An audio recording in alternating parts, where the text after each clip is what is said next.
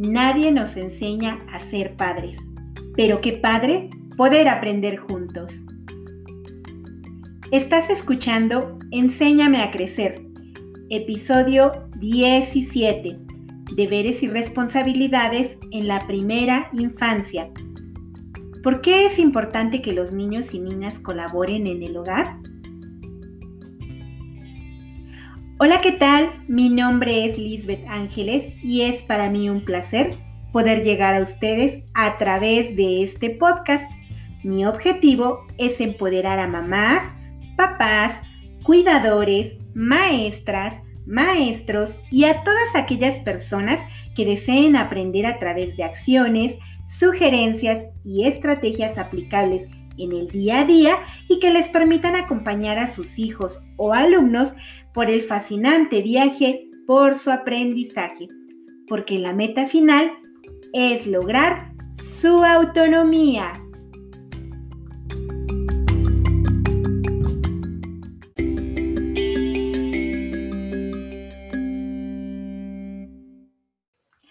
Hola, hola, ¿qué tal están pasando las vacaciones?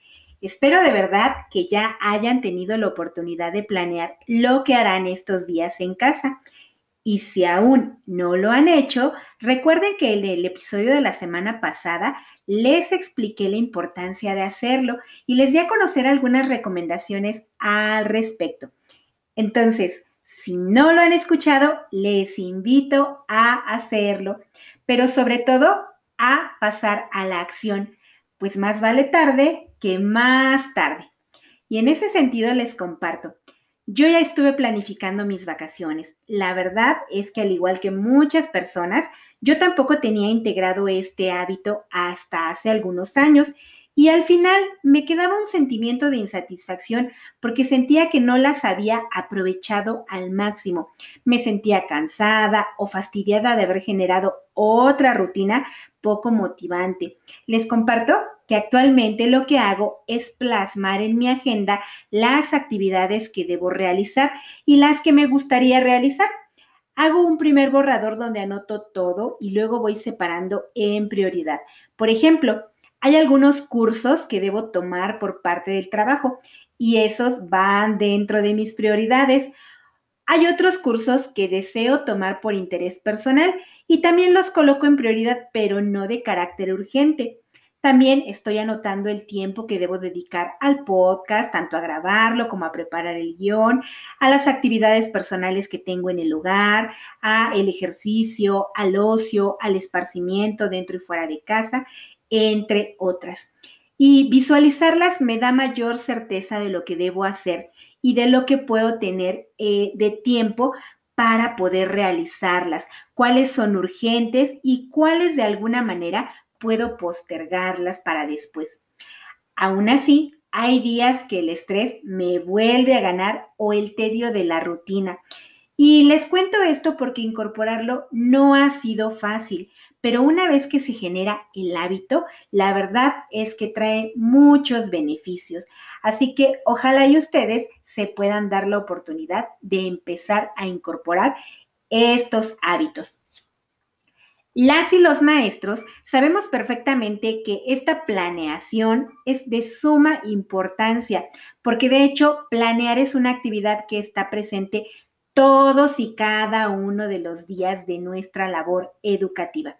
Desde que estamos en formación en las escuelas normales para maestros, se nos enseña que la planeación es la forma en cómo organizamos por escrito nuestras situaciones de aprendizaje, las actividades, los materiales que vamos a utilizar, las formas de organizar a los alumnos, las formas en que habremos de propiciar su participación y cómo habrán de evaluarse todo ello tomando como punto de referencia el programa de estudios, los aprendizajes esperados que deseamos que adquieran y poniendo al alumno en el centro, es decir, partiendo de sus intereses.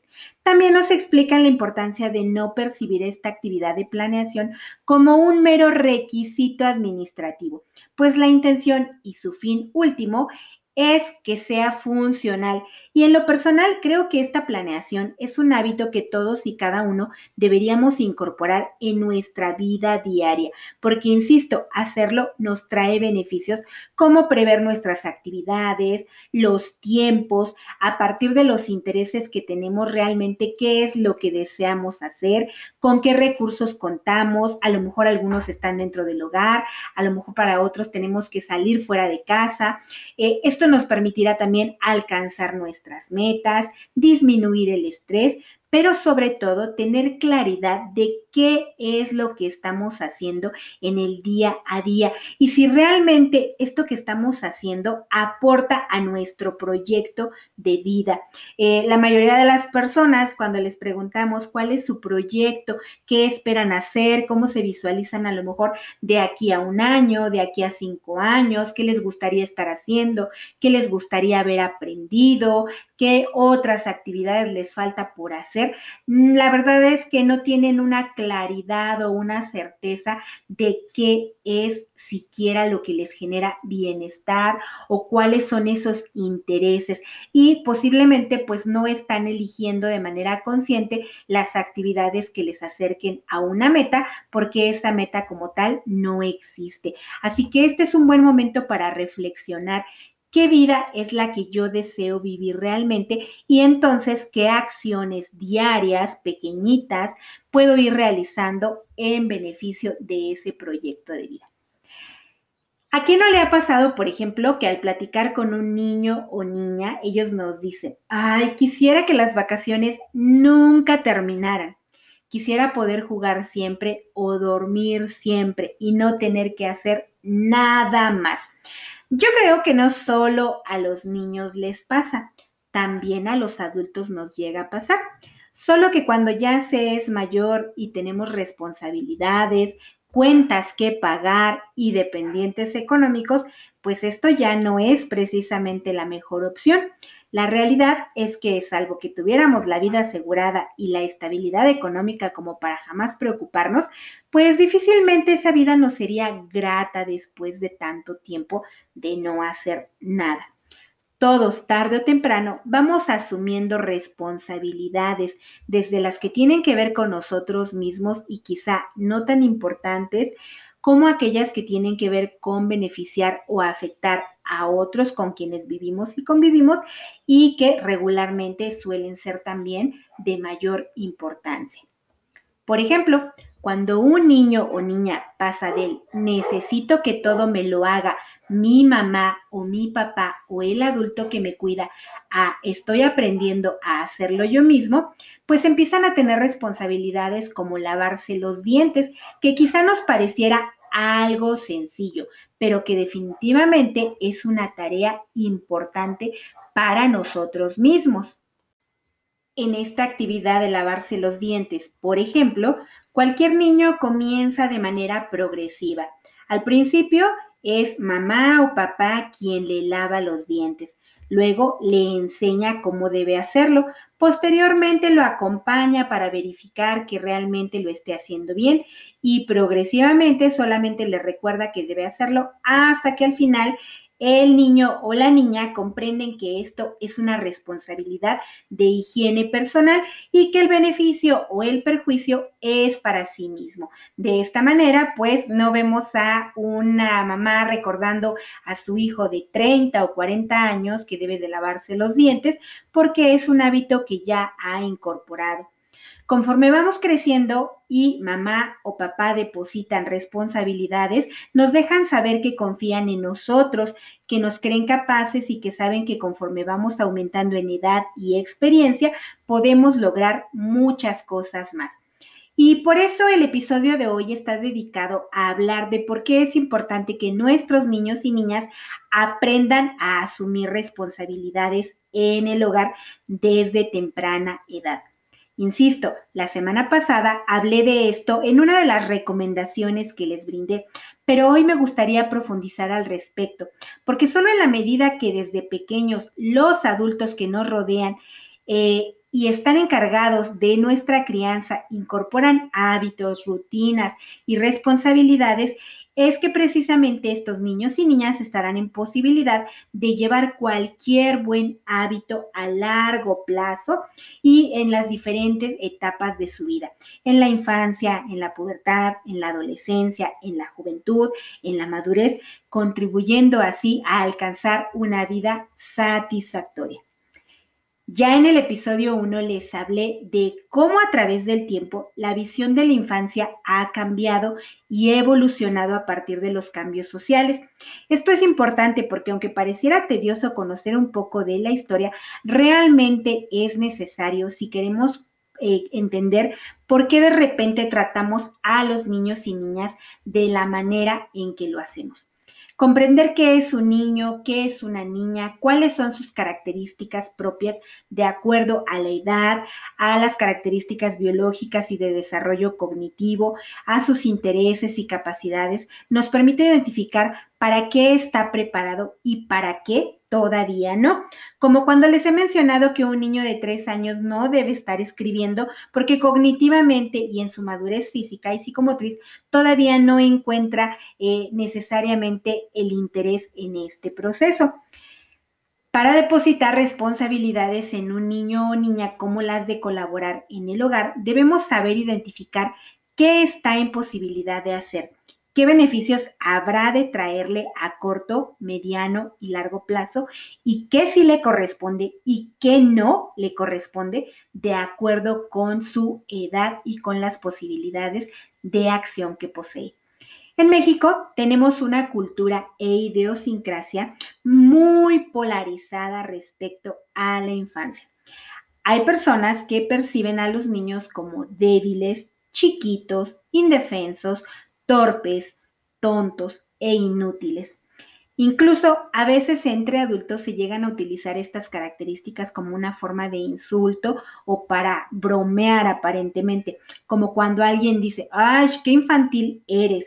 o lloras como bebé, como si estas características fueran lo que definen en sí a un niño o a una niña. Y por otro lado también están las personas que perciben a los niños como adultos pequeños, que a partir de cierta edad pueden ser tratados como iguales entre adultos. Se les puede violentar física, psicológica o verbalmente, hablándoles con groserías, con golpes, se les puede explotar laboral o sexualmente en casos muy extremos, pero que muy cotidianamente se les hipersexualiza en su vestir y en su actuar, porque se piensa que entre ellos y los adultos, pues realmente no hay tanta diferencia. Y esto tiene que ver, insisto, con cómo se percibe a los niños a través de diferentes épocas. Por ejemplo, hasta el siglo XV se les concibe como dependientes e indefensos. Se decía, los niños son un estorbo y un yugo durante el siglo XVI se les consideraba como malos desde el nacimiento. A finales de ese mismo siglo pasan a una visión diferente donde nuevamente son percibidos como sujetos indefensos que deben estar al cuidado de alguien, pero que sobre todo esta persona es quien tiene el título de propiedad sobre de ellos, como si más que una persona fueran un objeto. Para el siglo XVI se les percibe como un sujeto inacabado, es decir, un adulto pero pequeño. Y hasta el siglo XVI, a los finales se les da la connotación de ser bondadosos e inocentes, en el siglo XVIII ya no solo se les considera que son buenos, sino que nuevamente se les percibe con la condición de que aún les falta un poco para llegar a ser alguien. Es un ser primitivo que requiere de adiestramiento y es solo hasta el siglo XX y de ahí en adelante que gracias a los movimientos en favor de la infancia y de las investigaciones que se realizan, se les empieza a reconocer como sujetos sociales de derechos y que por lo tanto precisan de formas específicas de instrucción y de educación. Es así que desde una concepción pedagógica, es decir, educativa, a la infancia se le define como el periodo reservado al desarrollo y a la preparación para el ingreso a la vida adulta. Este concepto se queda todavía un poquito corto porque sigue percibiendo al niño como este eh, individuo que todavía requiere de un proceso adicional para llegar a uno completo. La realidad es que la infancia por sí solo es una etapa que no eh, significa que el niño esté incompleto, inacabado, que no tenga características propias. Por lo tanto, ya en la pedagogía moderna se agrega que es un periodo vital reservado al desarrollo psicobiológico y social a través de procesos educativos. Un niño, por lo tanto, no es un adulto en pequeño. Es totalmente diferente a eso. Cierto que es indefenso, pues ya les he mencionado que del reino animal somos la única especie que al nacer requiere de otros para sobrevivir. Es pequeño porque el crecimiento en cualquier ser vivo no es algo que se dé de un instante a otro y de forma definitiva. Efectivamente denota torpeza en áreas como la motriz o en el lenguaje, pero porque está desarrollándose y creciendo. Puede cometer errores porque está aprendiendo y definitivamente esa es la forma en la que todos aprendemos, por ensayo y error. Puede ser berrinchudo porque es la manera que conoce para expresar sus necesidades en ese momento y sus desacuerdos, pero no porque sea malo en esencia, como se le consideró en alguna etapa. Y entonces es responsabilidad de sus padres y cuidadores apoyarle y educarle para que esta etapa de la niñez adquiera no solo lo que le servirá para la vida adulta, sino lo que en sí mismo ya le está ayudando a ser un individuo pleno. Y a través de la historia, afortunadamente, han existido visionarios al respecto. Por ejemplo, la pedagogía Montessori es muy clara en lo que le toca aprender a un niño o niña desde la primera infancia a partir de las siguientes características. La primera, todos los niños tienen una mente absorbente, es decir, que durante sus primeros años tienen la capacidad de aprender todo cuanto les rodea, siempre, claro está, que su entorno sea estimulante. La segunda, todos los niños pasan por periodos sensibles, es decir, que durante los primeros años el cerebro tendrá mayor capacidad para aprender ciertas habilidades y desarrollar capacidades y desde luego también incorporar buenos hábitos. La tercera, todos los niños quieren aprender. Afortunadamente, esta es la mejor característica de la infancia, esa curiosidad innata por conocer lo que les rodea. Claro que nuevamente para ello la familia es de vital importancia, tanto para darle la libertad de explorar como para guiarlo en el proceso. La cuarta, todos los niños aprenden por medio del juego y el trabajo. Esto ya lo hemos hablado. Por su edad, el interés está primordialmente en el juego, pero no es la única actividad que los niños realizan. Los niños y niñas también pueden aprender muchas cosas más a partir de tareas cotidianas del hogar y de hecho estas son más significativas porque forman parte de su vida real. La número 5. Todos los niños pasan por diversas etapas de desarrollo. También de esto ya hemos hablado cuando nos hemos referido a los hitos del desarrollo y lo importante que es estimularles para que los transiten de la mejor manera posible, aún en los casos donde hay una discapacidad u otra condición. Y número 6. Todos los niños quieren ser independientes, esto lo podemos ver cuando se les enseña algo y llega un momento en el que ellos mismos hasta nos quitan las manos porque quieren demostrar y demostrarse que son capaces de hacerlo, de experimentar ese placer que solo se genera con el esfuerzo hecho por uno mismo. Eh, al respecto también podemos ver en otras culturas cómo son diferentes las cosas.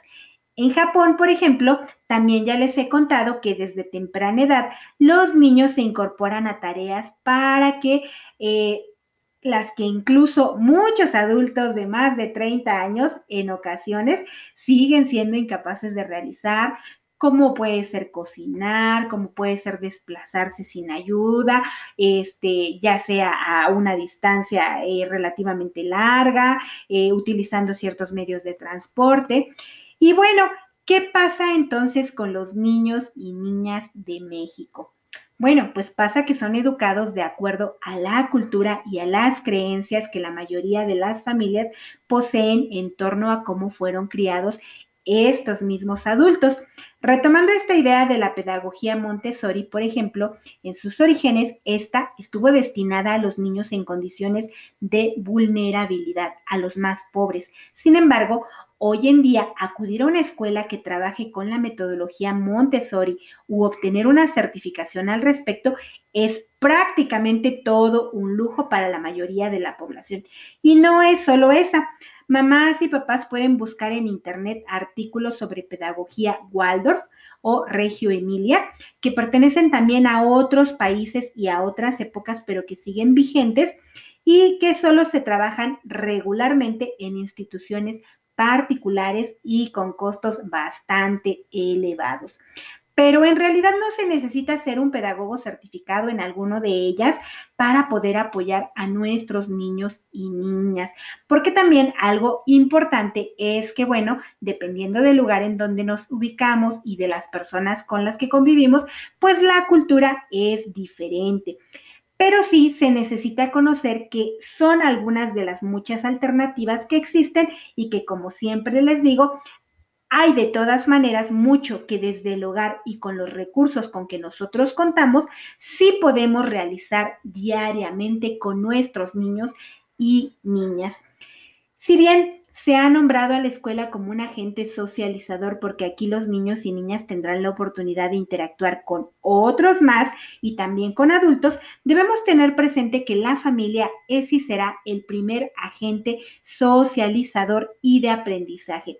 ¿Y cómo logran las familias que sus niños y niñas aprendan y socialicen? Entonces, bueno, pues ya sabemos, nadie nos enseña a ser padres, pero podemos ir aprendiendo para retomar diferentes alternativas y brindar a nuestros niños y niñas estas posibilidades, aunque no estén inscritos en una escuela Montessori, aunque no lleven otra metodología diferente de aprendizaje, simplemente a partir de lo que viven diariamente en el hogar.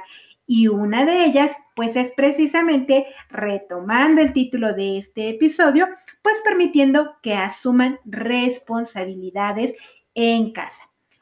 Hoy en día se ha vuelto muy común que niños y niñas sean referidos a la USAER siendo detectados porque no quieren trabajar en clase, porque a todo dicen no sé o no puedo, porque cuando una actividad es retadora la abandonan al considerarse incapaces de lograrla, porque solo realizan la actividad si mamá o un adulto está con ellos o ellas realizándola o mínimamente exigiéndoles con regaños y amenazas que deben realizarla.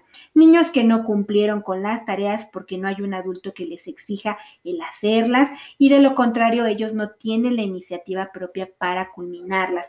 Niños que les cuesta aprender porque se distraen continuamente, pero porque eh, no necesariamente se encuentra asociado a un trastorno por déficit de atención, sino porque en realidad no tienen incorporados hábitos de estudio y ya en primaria o secundaria los vemos como niños que han pasado de grado escolar, pero que no han aprendido lo esperado, que se vuelven rebeldes, que no desean seguir en la escuela, pero tampoco desean hacer nada en casa y tampoco desean trabajar y no pueden trabajar porque son menores de edad.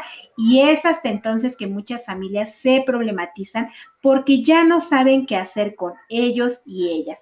En realidad, no deberíamos esperar hasta llegar a esta etapa para poner manos a la obra, cuando desde pequeños hay mucho que podemos empezar a hacer de manera diaria. También es importante mencionar que aproximadamente hace una década, precisamente con todos los movimientos sociales que han existido en defensa de los derechos de los niños, se hizo una fuerte campaña de difusión donde se hacía énfasis en que los niños son sujetos de derechos, pero no de obligaciones.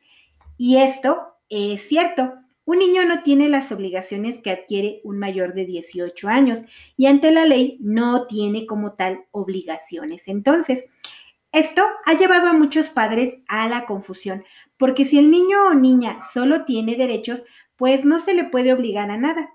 Claro que no podemos obligar a un niño a trabajar como lo haría un adulto, a pagar impuestos, a aportar económicamente a un hogar, aunque tristemente esto último sí sucede en la realidad de muchos niños.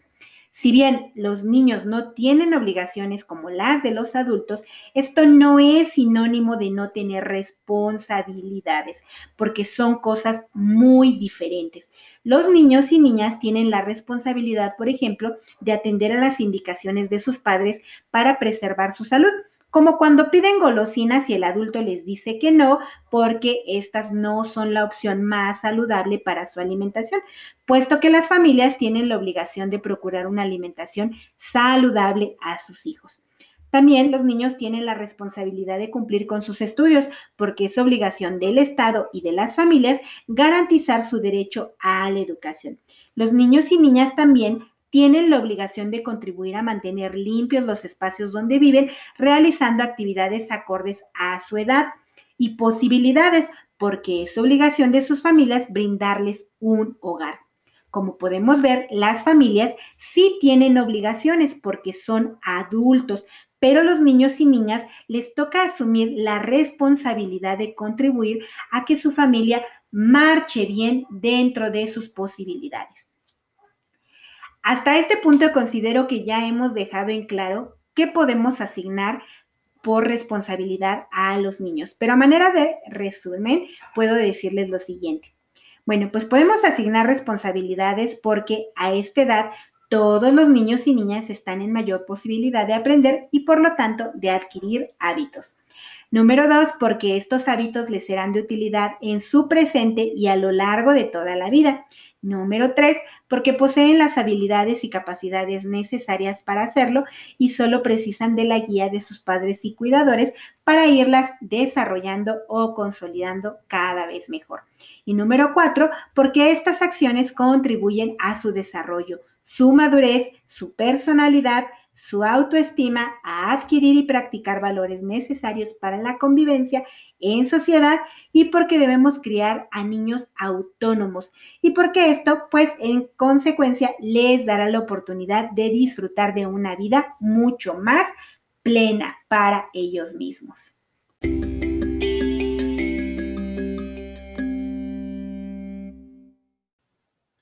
Bueno, pues aquí surgen dos interrogantes. La primera, ¿cómo incorporo responsabilidades a la vida de mis hijos o hijas? Y la segunda, ¿qué características o elementos debo tener presente al hacerlo? Bueno, pues vamos a dar algunas recomendaciones. La primera, si hasta el día de hoy no has asignado responsabilidades a tus hijos e hijas, porque tus creencias son en torno a que son muy pequeños, que todavía no están listos o cualquier otra de las que ya hemos hablado, bueno, pues lo más probable es que cuando lo hagas, esto no les va a gustar a ellos. En el episodio anterior les comenté que hay niños y niñas y sobre todo adolescentes que literalmente se la pasan todo el día pegado al celular, la televisión o los videojuegos Lógicamente, si desde pequeño me permitieron hacer esto y repentinamente hoy mamá o papá se les ocurre asignarme deberes en el hogar, pues esto no me va a gustar, me voy a negar y esto solo va a generar frustración, enojo y resistencia. Pero nunca es tarde, ni tampoco esto es motivo para dejar de hacerlo. Así que retomo nuevamente lo que dijimos la semana pasada. Evita asignar deberes como un castigo. Dialoga entonces sobre lo importante que es el que todos los integrantes de la familia colaboren. A lo mejor papá colabora generando ingresos para el hogar, pero esta no es la única forma en la que puede colaborar. Esto no solo les beneficia a ellos, sino que también es para bien de toda la familia. Entonces, cada integrante también puede hacer lo propio desde la posición que ocupa. Pero aquí será importante que todos los miembros de la familia ayuden y que se enseñe a través del ejemplo. No es lo mismo que papá diga, ayúdenle a su mamá, pero que los hijos e hijas perciban que papá no contribuye en nada más que en generar ingresos, porque eso es cosa de mujeres. Recordemos que se enseña con el ejemplo. Si los niños y niñas ven que sin importar si es mamá o papá, si trabajan dentro del hogar y fuera del hogar también, todos contribuyen, bueno, pues será más fácil que ellos observen a través de este ejemplo que también su participación es importante. Número dos, si tus hijos o hijas, en especial quienes están en la pubertad, se revelan a no querer colaborar, evita castigar, pero sí hazles ver que no contribuir trae consecuencias. Esto es algo que casi nunca está presente en las familias, porque a las mamás y a los papás se les rompe el corazón y muchas veces se sienten expuestos a ser vistos como malos padres. Además, siempre tendemos a asociar que si un niño o niña no cumple con sus deberes, pues lo lógico solamente es castigarlo. Pero yo estoy hablándoles de consecuencias de sus actos, que no es lo mismo. Imaginen esta situación. Yo soy un adolescente que jamás tuvo responsabilidades en casa. Todo me lo dieron y me lo hicieron. Y de repente, porque una maestra o un psicólogo o qué sé yo quién les dijo a mis padres que deben asignarme deberes y responsabilidades, resulta que debo empezar a ayudar con ciertas tareas en casa que no sé hacer y nunca he hecho. Me enojo, grito, rezongo y me niego a hacerlo. Y mis padres también se enojan, gritan, me amenazan, pero después del regaño no pasa nada. Tengo comida servida en la mesa, mi cama tendida, mi ropa lavada y planchada y puedo pasar el resto del día en el celular o con mis amigos y amigas porque solo tengo que fletarme de vez en cuando los gritos y regaños de mis padres. Qué cómodo, ¿no? Entonces, realmente no hubo una consecuencia y todo sigue igual. ¿Qué sería una consecuencia? Bueno, pues si no ayudas, nadie va a atender tu cama, nadie va a lavar tus sábanas ni tu ropa, ni te la van a planchar, nadie te va a cocinar. Quizá puedes tomar el alimento que hay para todos en la casa, pero tendrás que prepararlo tú por cuenta propia. No tienes derecho a usar la electricidad ni el Internet el problema, insisto, es que muchos padres dicen, ay, ¿cómo le voy a negar eso a mi hijo o a mi hija? Pues si él o ella no me pidieron venir al mundo, eso es cierto, pero también es cierto que todos debemos de contribuir. Bueno, pues solo cuando vemos las consecuencias de nuestros actos es que podemos ver cómo éstas afectan o benefician nuestra vida y las de los que nos rodean y en consecuencia poder actuar. Cierto, los niños y niñas tienen derechos, pero eso no les excluyen de tener responsabilidades, que además son por su propio bien. Castigarlo sería tal cual dejarlo sin comer, echarlo a la calle o golpearlo. Lo que antes mencioné no son castigos, son las acciones que se están produciendo como consecuencias por sus actos, pero no es lo mismo que castigar. Número 3. Considerar la edad de tus hijos e hijas. Es cierto que los niños tienen la característica de ser pequeños, pero como comenté al principio, no son personas torpes, inútiles ni, inacabados, perdón. En el episodio 9 titulado El verdadero trabajo de ser mamá, les brindé de forma más específica las actividades que por edad pueden realizar un niño o niña pero aquí les vuelvo solamente a mencionar lo siguiente. Asignen aquello que para su edad es capaz de hacer y valoren su esfuerzo. Si mi niño o niña nunca ha tenido responsabilidades, bueno, pues será necesario primero enseñarle cómo hacer las cosas y enseñarle que poco a poco irá mejorando en las formas de hacerlo. De manera puntual, algo que de verdad me gustaría que los papás tuvieran en claro es que no les toca a los niños, sin importar su edad, es cuidar a sus hermanos menores. Asumir la responsabilidad total como si ellos fueran sus niñeras o sus segundos padres. Yo sé que en muchas familias donde por necesidad ambos padres trabajan, perdón, esto es una práctica común. Se deposita en los hermanos mayores, específicamente si son mujeres, la responsabilidad de cuidar a los más pequeños. Y esto incluye cocinarlos, bañarlos, cuidar que no se lastimen y hasta educarlos. Tristemente, he visto mamás que cuando el hermano pequeño se lastima, la primera reacción es evidenciar, regañar, pegar o castigar al hermano mayor por su descuido. Cuando nosotros delegamos en los hermanos mayores la responsabilidad para que cuiden a sus hermanos menores, pues les estamos creando unas situaciones emocionales que no debieran de estar presentes en la infancia. Literalmente les robamos la niñez y les generamos heridas que van a reflejar en su vida adulta. Así que no es lo mismo pedirle a nuestro hijo mayor o a nuestra hija mayor que nos apoye en ciertos momentos pero que ellos y nosotros como padres tengamos la claridad de que no es su entera responsabilidad. Solo nos están apoyando en algunas situaciones, pero la responsabilidad final la tienen los padres de familia. Número cuatro, no hay actividades de niños o de niñas. Siempre les voy a insistir en esto. Eduquemos a nuestros hijos en equidad de género, así que no asignes tareas o deberes en función del género de tus hijos. Todos pueden aprender a hacer diferentes actividades. Y aquí también vuelvo a reiterar, ten en cuenta sus habilidades e incluso sus gustos. Por ejemplo, a mí una actividad del hogar que de verdad me desagrada es planchar ropa. Lo sé hacer, pero hay otros quehaceres que preferiría hacer antes que ponerme a planchar.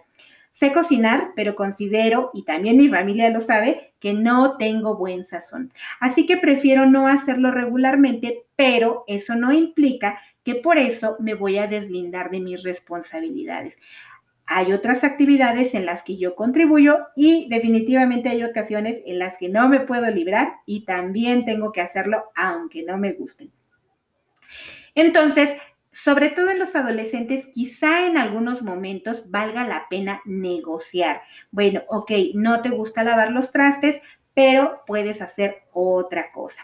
También podemos hacer lo siguiente, ir rolando los deberes para que no siempre una misma persona haga las mismas actividades.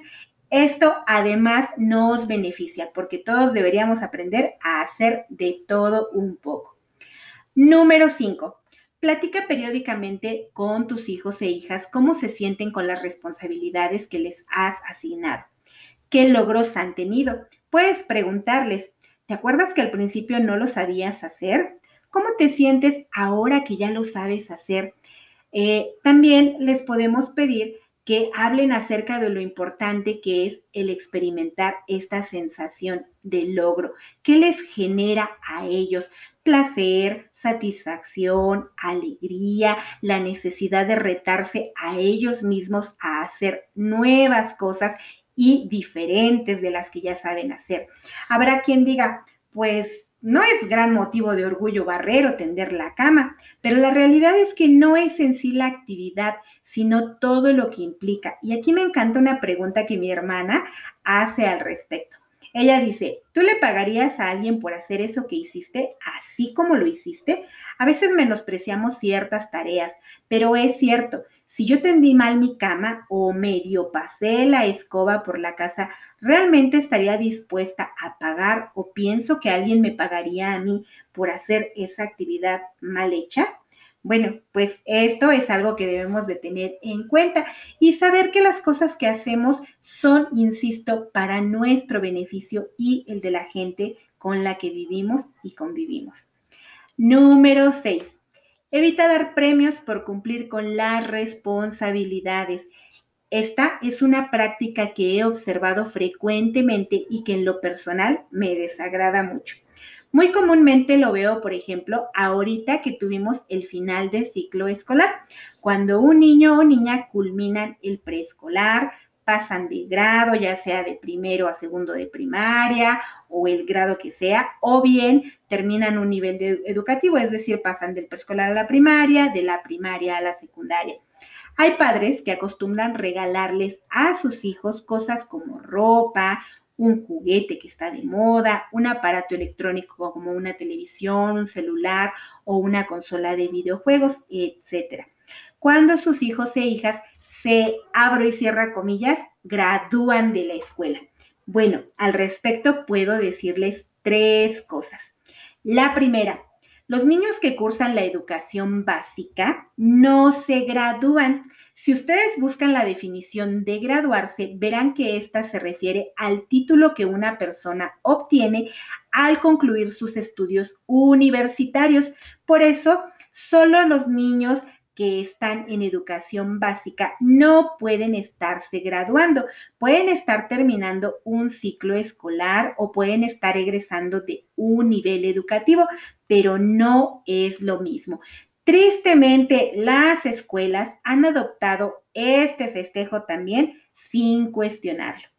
La segunda, en nuestro país, es más, en muchos países, en este continente y en los demás continentes, hay un sinnúmero de niños y niñas que desafortunadamente no tienen acceso a la educación, pese a que esta es un derecho establecido en la Declaración de los Derechos de los Niños. Estudiar en sí mismo es el mejor regalo que una familia le puede hacer a sus hijos e hijas, no porque obtener un título universitario sea el único motivo de orgullo o de realización personal, de verdad, conozco muchas personas que saben muchísimo de diferentes cosas sin tener una carrera universitaria. Pero aquí la pregunta es, ¿por qué darles un regalo material por hacer algo que a fin de cuentas es para beneficio propio? Esta práctica muchos padres la tienen muy arraigada como una manera de premiar el esfuerzo, lo que me lleva a la tercera. Condicionar a tus hijos o hijas a realizar algo, ya sea una actividad del hogar, sus tareas o lo que sea, a cambio de que le des algo, es la mejor forma de enseñarle que solo, la, solo perdón, vale la pena hacer las cosas cuando recibimos lo que queremos. Y en realidad la vida no siempre es así enseñar el valor del esfuerzo y la perseverancia, que las satisfacciones no siempre son materiales, a veces tienen más que ver con los sentimientos de satisfacción que la persona experimenta, de valía personal, de honestidad, de solidaridad, de compromiso, es en sí el regalo más satisfactorio que un individuo puede recibir. Ok, pues estas son las recomendaciones y el por qué es importante que nuestros niños adquieran responsabilidades. Mamás, papás, familias en general, ahora ya saben qué cosas sí les corresponde a sus niños realizar y cuáles no. Recordemos que incluso los niños que presentan alguna discapacidad siempre estarán en posibilidad de contribuir y de asumir responsabilidades. Ustedes que los conocen saben perfectamente cuáles están a su alcance a partir de sus fortalezas. Finalmente, recuerden que la constancia es la clave del éxito. Ojalá puedan seguir incorporando estas ideas y que ello contribuya al aprendizaje de sus hijos, pero no al aprendizaje académico, sino al aprendizaje para la vida. Muy bien, pues hemos llegado al final de este episodio. Deseo que sigan disfrutando de unas excelentes vacaciones y hasta la próxima.